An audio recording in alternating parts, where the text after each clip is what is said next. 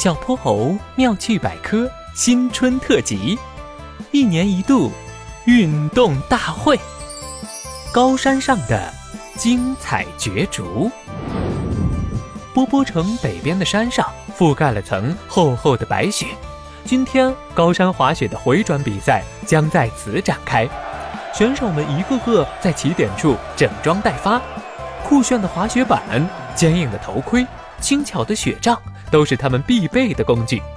这时，有个熟悉的身影吸引了小泼猴的注意。哎，你看，那是企鹅先生吧？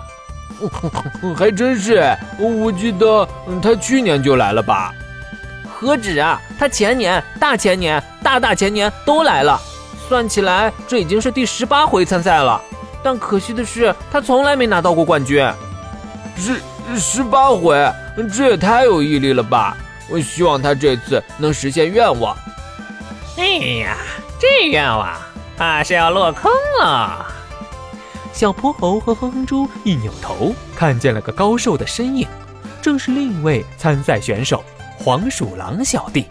他得意地扬着头，呵呵，这次比赛的冠军非我莫属。什么企鹅先生，通通给我靠边站！说大话算什么本事呀？我还说我天下无敌呢，谁信啊？哼，你们就等着瞧好吧。比赛开始后，企鹅先生第一个上场，他将雪杖轻轻一点，就开始了向下滑行。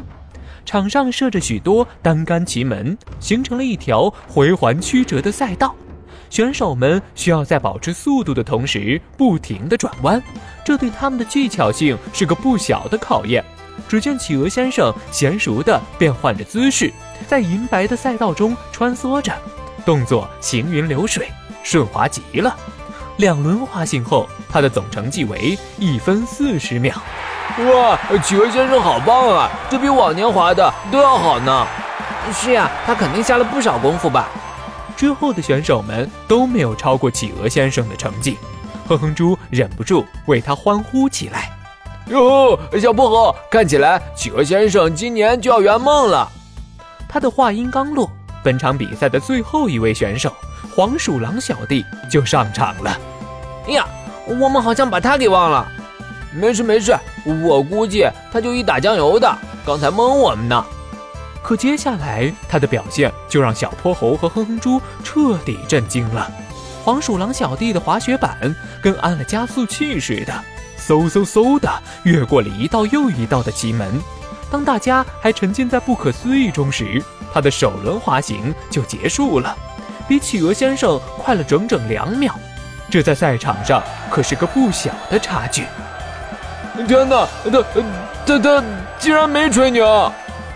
唉，要是他第二轮还是这速度，企鹅先生今年又得失望了。黄鼠狼小弟看着自己的成绩，得意地晃起了尾巴。等到第二轮滑行时，小泼猴和哼哼猪紧张地望着大屏幕，可黄鼠狼小弟的时速竟然比刚刚还要快。哼哼猪不忍心地捂上了眼睛，他为企鹅先生感到遗憾。结果已经很明显了，但过了会儿。他还是忍不住从指缝间看了看屏幕，黄鼠狼小弟最终用时一分三十五秒，果然超过了企鹅先生。哎，企鹅先生这次又没拿到冠军，真是太可惜了。下面我宣布，本届高山滑雪回转比赛的冠军是企鹅先生。哇塞，太棒了，太棒了！冠军是企鹅先生耶，真为他感到高兴。可是，黄鼠狼小弟发生了什么情况？嗯，我看了一下赛场记录，在速度上，黄鼠狼小弟确实是最快的，但他错过了最后的那道奇门，所以成绩无效了。其实黄鼠狼小弟也很出色，最后的失误肯定是不小心，他一定很难过。我们还是去安慰安慰他吧。嗯，是的，那咱们快去找他吧。